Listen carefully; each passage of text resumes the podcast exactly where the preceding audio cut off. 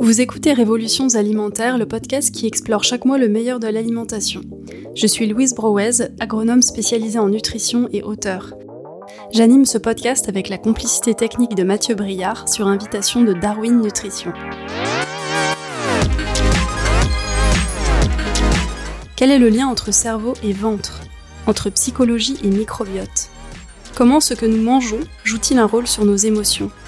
Comment notre alimentation peut être un plaisir, mais aussi un véritable facteur d'équilibre psychologique? C'est ce que nous allons explorer aujourd'hui avec notre invité. J'ai découvert Guillaume Font dans un documentaire et j'ai aimé chez lui le mélange entre la douceur, la lucidité et la rigueur scientifique. Il est psychiatre et chercheur aux hôpitaux de Marseille il enseigne à la faculté de médecine, il est conférencier et formateur. Il est l'auteur de plus d'une centaine d'articles parus dans des revues de psychiatrie. Ses travaux ont été largement récompensés. Il a publié notamment en 2022 Bien manger pour ne plus déprimer aux éditions Odile Jacob. Bonjour Guillaume. Bonjour Louise comment, euh, en tant que psychiatre, euh, on en vient à s'intéresser à la nutrition Ce qui m'a tout de suite interpellé euh, dans mes études de psychiatrie, hein, donc qui commencent à dater un peu parce que ça remonte à plus de 15 ans, c'était que l'alimentation était la grande absente de nos enseignements, c'est-à-dire qu'en fait on était très axé sur le médicament et sur la psychothérapie. Et en fait, en 2011, euh, j'ai découvert que le jeûne thérapeutique pouvait améliorer l'anxiété et la dépression chez des personnes qui avaient des pathologies inflammatoires comme la polyarthrite. C'était des études allemandes. Donc j'ai contacté mes collègues allemands et on a commencé à travailler là-dessus, sur ce sujet. Et à partir de là, en fait, il y a eu plusieurs grandes découvertes, hein, la métagénomique qui permet d'explorer le microbiote, et puis les premières études euh, de cohorte internationale qui montraient en fait que l'alimentation pouvait influencer notre santé mentale. Et c'est comme ça que je suis rentré dans le sujet. Alors, et en tant que psychiatre, est-ce que vous pouvez nous parler un petit peu des symptômes de la dépression, parce que sais peut-être parfois on utilise ce mot un petit peu à tout va. Est-ce qu'il y a une augmentation aussi des, dépressions? Parce que c'est ce dont on a un petit peu conscience, j'ai l'impression aujourd'hui. Et euh, peut-être un petit mot éventuellement sur d'autres maladies euh, psychiatriques qui pourraient euh, être en lien avec notre alimentation. Alors la dépression, c'est une maladie clinique hein, qui a un diagnostic basé sur des symptômes. Donc il faut avoir au moins un des deux symptômes suivants, soit une grande tristesse, une grande souffrance morale, ou soit une perte quasi complète de plaisir, et ce pendant au moins deux semaines, avec un retentissement sur le fonctionnement dans la vie quotidienne. Ça, c'est la base pour pouvoir parler de dépression. Si on n'a pas ça, c'est que c'est pas une dépression. On peut avoir des symptômes de dépression sans avoir une dépression complète. Les autres symptômes, c'est des troubles du sommeil, de l'insomnie par exemple, euh, un manque d'appétit, ou au contraire une augmentation de l'appétit avec une appétence pour le sucre, notamment le soir. Ça peut être des problèmes de concentration, de mémoire. Euh, ça peut être aussi euh, des idées suicidaires dans les formes les plus euh, sévères. Et donc euh, tout ceci euh, crée une constellation de symptômes, ce qui montre aussi qu'il y a des formes très diverses de dépression, puisque à partir des neuf symptômes qui définissent la dépression, on a 1500 formes différentes de dépression. Donc quand on dit la dépression, en fait, on devrait parler des dépressions. Et puis les autres euh, troubles mentaux qui sont aussi associés euh, à l'alimentation, on va en parler. Le plus fréquent, c'est l'anxiété, les troubles anxieux. Hein. Il y a un tiers des Européens qui ont des problèmes euh, d'anxiété. Ça a augmenté tout ceci avec le Covid, que ce soit l'anxiété ou la dépression, et en particulier chez les jeunes, chez les moins de 25 ans. Donc c'est quelque chose de très préoccupant, hein, la santé mentale des jeunes actuellement. Et puis, il y a d'autres pathologies sévères euh, dont on a compris des liens avec euh, l'intestin. C'est par exemple l'autisme chez les enfants, en fait, parce qu'il y a un lien euh, entre l'intestin et le développement du cerveau. Et alors, on a beaucoup parlé déjà du microbiote dans ce podcast, mais est-ce que vous pouvez nous en rappeler rapidement la définition ou les définitions et nous parler peut-être des toutes dernières découvertes qu'il y aurait entre, bah, sur ce lien entre microbiote et cerveau? Le microbiote, c'est un paquet de 1 kg, 1 kg 5 de bactéries qu'on a dans l'intestin, euh, qui tapissent notre intestin à partir d'un certain moment, et il a une fonction de protection. C'est un film de bactéries positives qui nous protège. non seulement elle nous protège des agressions de l'alimentation, parce que l'alimentation contient des agents pathogènes, hein, donc des microbes, mais aussi ça renforce notre système immunitaire. Et ça, c'est très important parce que euh, quand j'ai commencé à travailler sur le domaine de la psychonutrition, c'est-à-dire de l'influence de l'alimentation sur nos émotions et nos pensées, j'ai fait ma thèse de science euh, sur euh, l'inflammation. L'inflammation, c'est une réaction de notre organisme face à une agression. Et elle peut devenir chronique. L'inflammation chronique de bas grade, c'est une inflammation qui passe sous les radars des bilans biologiques classiques. Il faut faire un test spécifique et ça veut dire que notre organisme se défend en permanence contre une agression. Et quelles sont les sources euh, de ces agressions? Eh ben, la première, c'est l'alimentation inflammatoire. Donc c'est euh, dans ce contexte-là, en fait, qu'on a pris conscience depuis maintenant, euh, allez, une dizaine d'années pour l'alimentation, mais depuis 30 ans pour l'inflammation, que l'inflammation avait des liens très importants avec la santé mentale. C'est-à-dire que si on a une inflammation dans notre corps, ça va perturber notre cerveau et ça va générer des symptômes comme l'anxiété et la dépression. Alors du coup, euh, vous nous mettez sur la piste pour la question suivante. Euh, quelle serait, bah, du coup, à la lumière de vos découvertes, euh, les recommandations nutritionnelles pour ne plus déprimer ou pour moins déprimer? Donc il y, a un lien vraiment avec cet aspect inflammation. Est-ce qu'il y a d'autres choses? Quels sont un peu les grands types d'aliments que vous préconisez? Alors pour bien comprendre comment fonctionne euh, l'axe intestin-cerveau, euh, il y a plusieurs voies de communication parce que c'est pas quelque chose de très intuitif. Hein, c'est une question qui m'est beaucoup posée euh, en consultation. C'est que le microbiote, en plus du système immunitaire et de nous protéger de l'inflammation, il va communiquer avec le cerveau par le nerf vague, qui est le plus long nerf de l'organisme. Et euh, il va aussi renforcer donc l'imperméabilité de l'intestin, ce qui veut dire que quand notre microbiote est altéré, l'intestin va laisser passer des choses dans le sang qu'il ne devrait pas laisser passer. Ça, ça va créer des perturbations dans tous les organes, y compris euh, le cerveau. Et puis, il y a un nouveau champ qui est en pleine exploration, qui sont les neuropeptides aussi, euh, qui sont euh, plus compliqués. Donc, pour avoir euh, une alimentation euh, qui protège le mieux notre cerveau et notre santé mentale, c'est des choses qui peuvent paraître assez simples, mais qui auparavant étaient un peu des vœux pieux, mais qui maintenant sont vraiment très étayés scientifiquement. Et ça, c'est vraiment important d'en prendre conscience. Donc, nous, on est en train d'analyser actuellement avec mon équipe les résultats de l'étude alimentale. C'est une étude à laquelle ont participé 20 000 personnes en France, en Allemagne et au Canada. Et donc, euh, on a noté des choses qui ont confirmé des résultats précédents et puis euh, d'autres choses plus innovantes. Donc là, je vous donne les résultats en scoop parce qu'ils ne seront publiés qu'en 2024. Et parmi ces résultats, il y a des résultats en fait qui confirment euh, des études antérieures et puis d'autres résultats plus inattendus.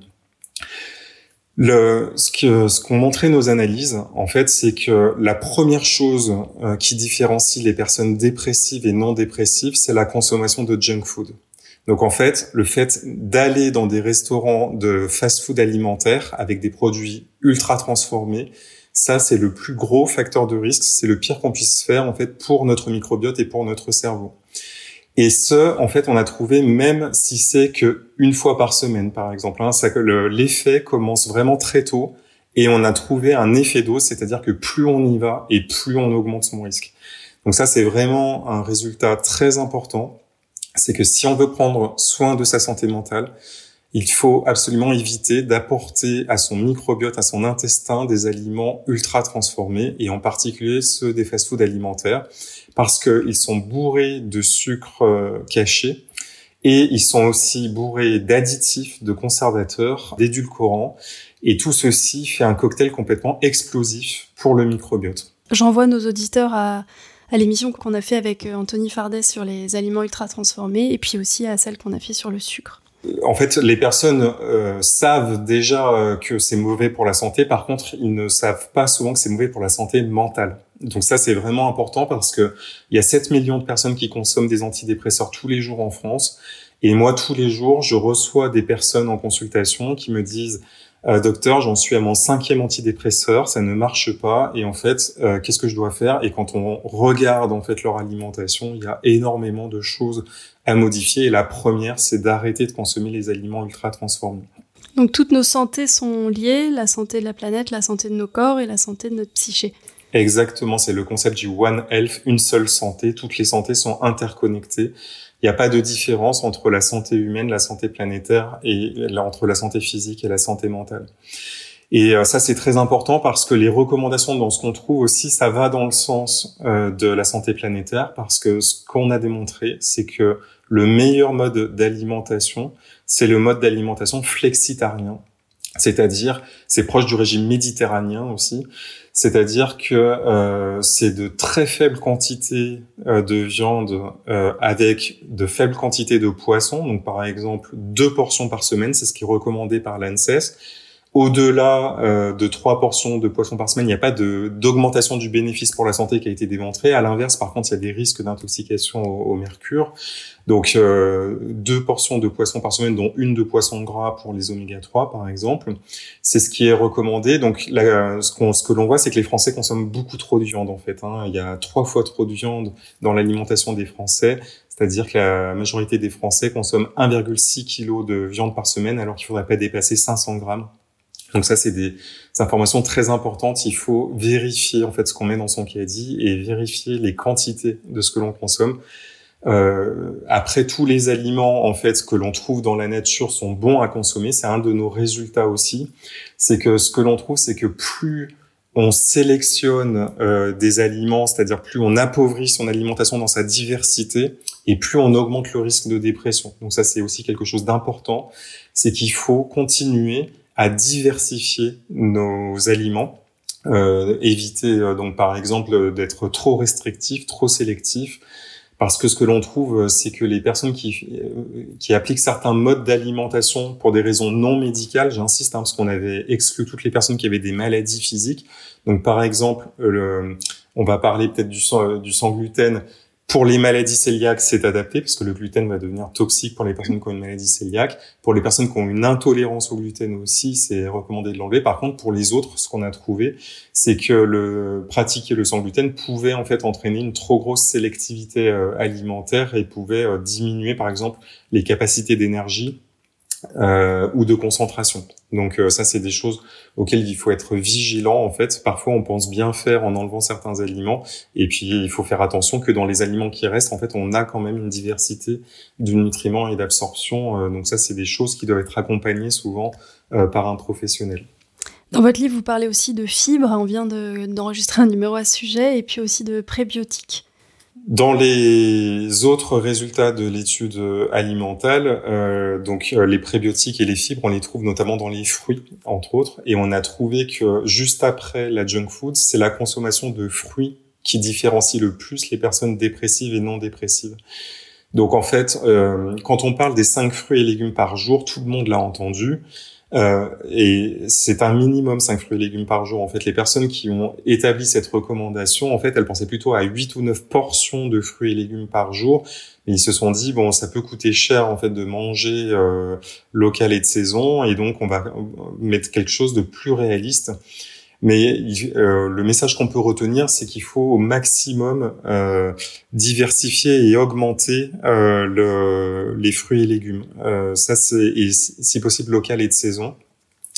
Euh, donc, ce que je recommande pour les auditeurs, c'est de se renseigner auprès de chez eux sur les producteurs locaux euh, parce qu'en fait, beaucoup d'entre nous ont été déconnectés du rythme des saisons, parce que dans les supermarchés, on trouve de tout à toute période de l'année, parce que c'est importé de toutes les parties de la planète, et c'est important quand même de regarder si ce qu'on mange, ça vient du Pérou, euh, ou si ça vient de, de, de France, pour plusieurs raisons, en fait, euh, pour des raisons de santé planétaire déjà, et puis euh, aussi pour des raisons euh, nutritives parce que ça veut dire que le produit il a pu passer des jours aussi dans des cargos euh, en transition et que l'aliment va perdre aussi des propriétés ou alors qu'il y a des conservateurs qui ont été utilisés ou des pesticides pour maintenir cet aliment et que ça c'est un risque pour la santé du microbiote et pour la santé du cerveau. C'est ce que vous avez mis en place aussi à Marseille, non, dans l'hôpital, d'avoir à disposition des produits de saison?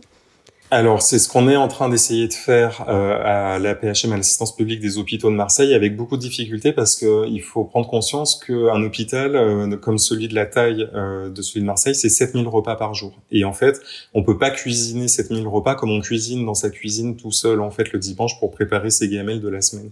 Et ça, c'est compliqué pour des raisons de conservation des aliments, d'acheminement. pour Parfois, les fruits sont trop mûrs ou pas assez mûrs.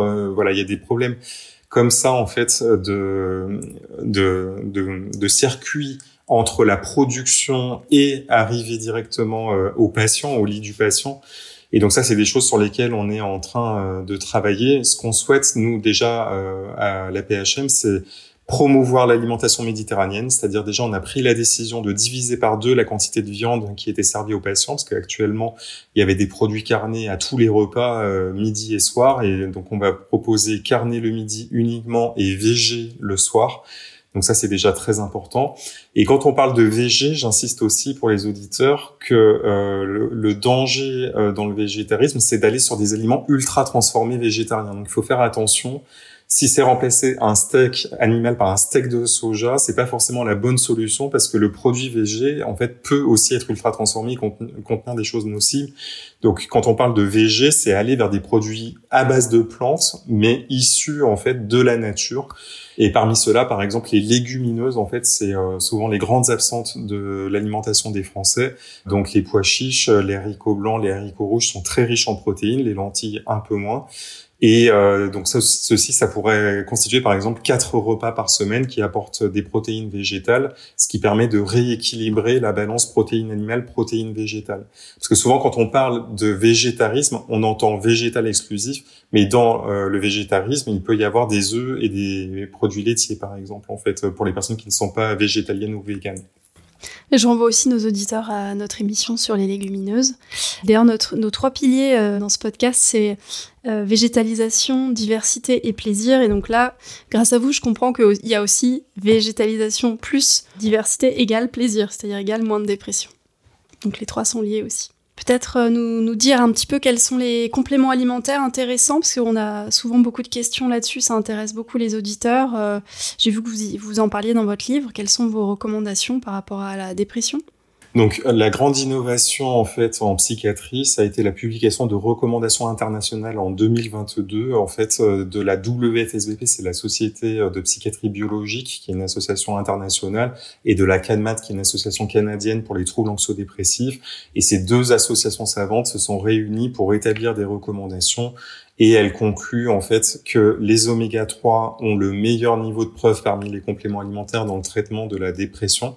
Donc en fait maintenant euh, toute dépression traitée par antidépresseurs devrait aussi être traitée par oméga 3 euh, parce qu'il n'y a aucun effet secondaire et les bénéfices sont immenses. Hein. Les oméga 3 ce sont des acides gras essentiels qui vont constituer les parois des neurones de notre cerveau, qui ce sont des fluidifiants des neurones qui améliorent la communication euh, des neurotransmetteurs dans le cerveau. Et donc euh, les doses recommandées, par contre, elles sont assez importantes dans la dépression. J'insiste, hein, quand on a une dépression clinique, c'est au moins 1 gramme de PA et 400 mg de DHA. Donc après, il faut arriver à bien choisir ces oméga 3 et puis atteindre les doses recommandées, ce qui n'est pas forcément évident parce qu'il y a beaucoup euh, de marques qui proposent des gélules assez peu dosées. Donc en fait, il faut prendre beaucoup de gélules pour atteindre euh, ces doses-là. Mais ces doses-là, c'est quand on a une dépression clinique. Quand on n'en a pas, en fait, on, peut se supplémenter. C'est surtout pour les personnes qui ne mangent pas de poisson euh, que la supplémentation quand on n'a pas de dépression est recommandée. Et puis il y a d'autres compléments alimentaires qui ont prouvé leur efficacité. Il y a notamment le zinc qui peut se prescrire hein, sur ordonnance, euh, qui a montré son efficacité. Les probiotiques dont on a parlé ont prouvé leur efficacité sur l'anxiété et la dépression. Donc il n'y a pas de souche par contre en particulier recommandée, c'est des combinaisons de lactobacilles et bifidobactères actuellement qui euh, semblent avoir la meilleure efficacité. Il faut regarder les quantités de probiotiques dans le complément alimentaire. Hein, aller plutôt vers le 10 milliards euh, si, si on peut. Donc bien sûr, plus on a de diversité et de quantité et plus ça coûte cher. Donc ça c'est quand même un budget aussi les probiotiques. Donc il faut quand même aussi regarder quels sont les, les moyens. Mais généralement les personnes qui viennent me voir sont quand même prêtes à essayer parce que justement elles ne sont pas satisfaites des autres traitements qu'elles ont essayé auparavant. Et pour la durée minimale c'est huit semaines en fait pour tester l'efficacité. donc il faut aussi être patient hein, parce que je rappelle les antidépresseurs ça agit en trois semaines et les compléments alimentaires c'est à peu près les mêmes choses. Hein, c'est plusieurs semaines et au moins huit semaines pour tester quand même une, efficacité. Donc ça, c'est les principaux compléments alimentaires euh, qui ont montré une efficacité. Il y a le méthylfolate aussi, qui est une forme de vitamine B9 active euh, qui a montré une efficacité particulière parce qu'en fait, c'est la forme qui pénètre dans le cerveau. Et donc la vitamine B9, en fait, il y a 30% des personnes qui ont un problème d'absorption au niveau du cerveau lié à un problème génétique. Et donc c'est pour ça que c'est important de choisir cette forme active de la vitamine euh, dans le traitement de la santé mentale. Et puis enfin, il y a la question de la vitamine euh, D, hein, qui pour laquelle on est beaucoup à être carencé à partir du mois d'octobre, donc on, on y est. Et donc, le, donc là, en fait, surtout quand on habite euh, dans le nord de la France, je suis désolé, moi j'habite à Marseille, donc on a un peu plus d'ensoleillement, donc un peu plus de vitamine D. Mais euh, il faut réfléchir à se supplémenter tous les hivers si on sait qu'on a des problèmes d'insuffisance en vitamine D. On a aussi enregistré un podcast sur cette question des compléments alimentaires. Et de façon plus large, est-ce que vous avez des recommandations au-delà de recommandations strictement nutritionnelles? Je pense en particulier aux antibiotiques. Euh, les recommandations, c'est toujours de faire attention à son microbiote, de le protéger. En fait, on... il y a la question de la résilience du microbiote. On ne sait pas euh, quelle personne en fait va avoir un microbiote résilient, c'est-à-dire qu'il va se remettre en place après une attaque. Et une attaque, ça peut être une gastroentérite ou la prise d'antibiotiques aussi. Et donc, euh, il y a aussi les antibiotiques alimentaires hein, quand on consomme euh, de, de, la viande. Donc, euh, il y a toutes ces questions-là qui sont en cours d'exploration en fait sur l'impact des antibiotiques sur le microbiote et ensuite en cascade l'impact que ça peut avoir sur des problèmes, par exemple, d'axe intestin-cerveau. Donc, actuellement, ce que la plupart des médecins pratiquent, c'est que dès qu'il y a une prescription d'antibiotiques, il y a une supplémentation en fait qui est proposée euh, soit en même temps, soit différé. En fait, là, il n'y a pas aussi de, de consensus euh, là-dessus, avec euh, soit des micro-levures, soit d'autres probiotiques pour réensemencer le microbiote. Donc, si on sait qu'on a une vulnérabilité au niveau de l'intestin ou au niveau de la santé mentale, il faut être vigilant là-dessus. Peut-être un petit mot sur les différences qu'il pourrait y avoir euh, entre hommes et femmes ou par rapport à une population senior ou pour les enfants. Est-ce qu'il y a des spécificités par rapport à tout ce que vous avez évoqué?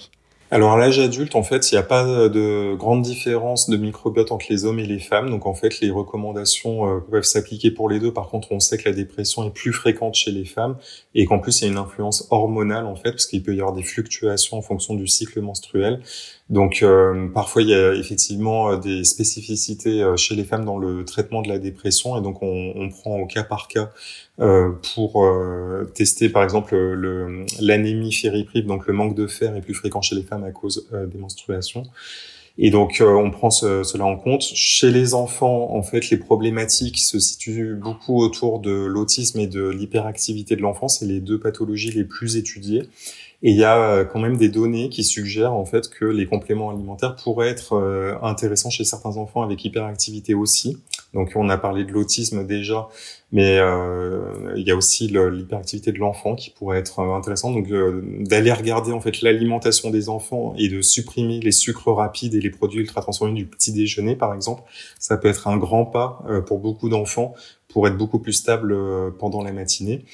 Et puis pour les seniors, en fait, euh, il est important d'avoir conscience que le microbiote se raréfie en fait avec l'âge. Hein, Au-delà de 60-65 ans, en fait, il y a une diminution quantitative des bactéries de l'intestin, et donc ça pourrait être une population qui pourrait être particulièrement, euh, qui pourrait bénéficier euh, d'une supplémentation en probiotiques en cas de pathologie, par exemple d'anxiété ou de dépression. Mais ça, en fait, on n'a pas encore toutes les études qui permettent de répondre à ces questions, parce que la population senior, elle est moins étudiée que la population adulte. Et pour finir euh, très succinctement, est-ce que vous avez une petite histoire, quelque chose, une euh, voilà, le cas d'un patient qui vous a marqué une renaissance par rapport à une supplémentation, un changement d'alimentation? Moi, je pense à Annick. Hein, euh, on a fait, elle était dans le reportage du documentaire dont vous avez parlé, puis donc la vidéo circule sur Instagram et moi, je suis vraiment très touché par les retours qu'on a sur cette vidéo parce que ça raconte son histoire. Et donc, en fait, pendant des années, en fait, elle a eu une dépression récurrente qui répondait pas aux antidépresseurs et elle a commencé à se supplémenter en oméga 3, à modifier son alimentation et, euh, et, maintenant, elle est rayonnante. Et donc, en fait, elle, m'a même contacté pour me demander euh, comment faire pour euh, faire une formation de patient expert pour elle-même pouvoir partager en fait son expérience avec les autres patients. C'est vraiment une personne inspirante et donc euh, vraiment je la remercie euh, de témoigner parce que c'est pas facile en fait hein, de, de sortir à visage découvert et de raconter son histoire. Il y a beaucoup de personnes, moi j'ai beaucoup de patients en fait qui ont les mêmes histoires de grands succès mais qui veulent pas témoigner parce que c'est compliqué de s'exposer en fait devant aux yeux des autres en fait et de raconter son histoire. Merci beaucoup.